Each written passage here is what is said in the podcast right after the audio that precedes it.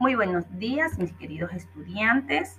Esperando se encuentre bien de salud, vamos a continuar con nuestras actividades. El tema de hoy es los niveles de organización de los seres vivos.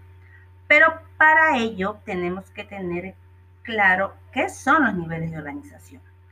Los niveles de organización son seres vivos que se organizan en niveles de acuerdo con su complejidad estructural es decir, desde el nivel más pequeño, que es el átomo, al nivel más grande, que es la biosfera.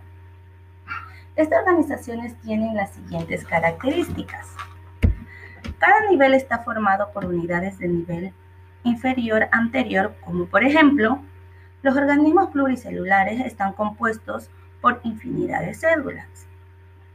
Otra de las características es que las propiedades de un nivel se deducen de las propiedades de las partes que los componen, como por ejemplo la temperatura del cuerpo humano está entre 36 y 37 grados centígrados, pero esta propiedad no se la conoce por el estudio de sus células.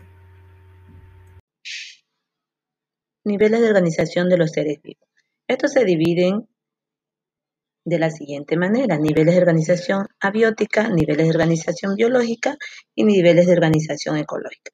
Entre ellos les voy a hablar de los niveles de organización abiótica, que son los átomos y las moléculas que se encuentran en este nivel de organización y se presentan en los seres vivos y también en los no vivos.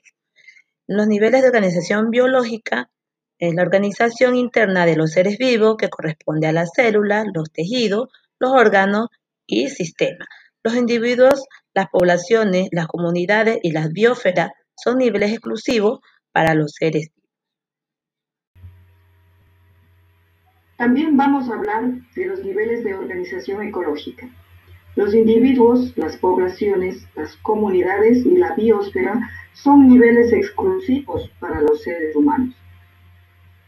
Vamos a hablar también acerca de la importancia es fundamental la organización de los seres vivos en los niveles para los individuos y el ecosistema para lograr estudiar a los mismos de manera individual y de manera grupal, relacionándose con otros organismos y con el medio físico.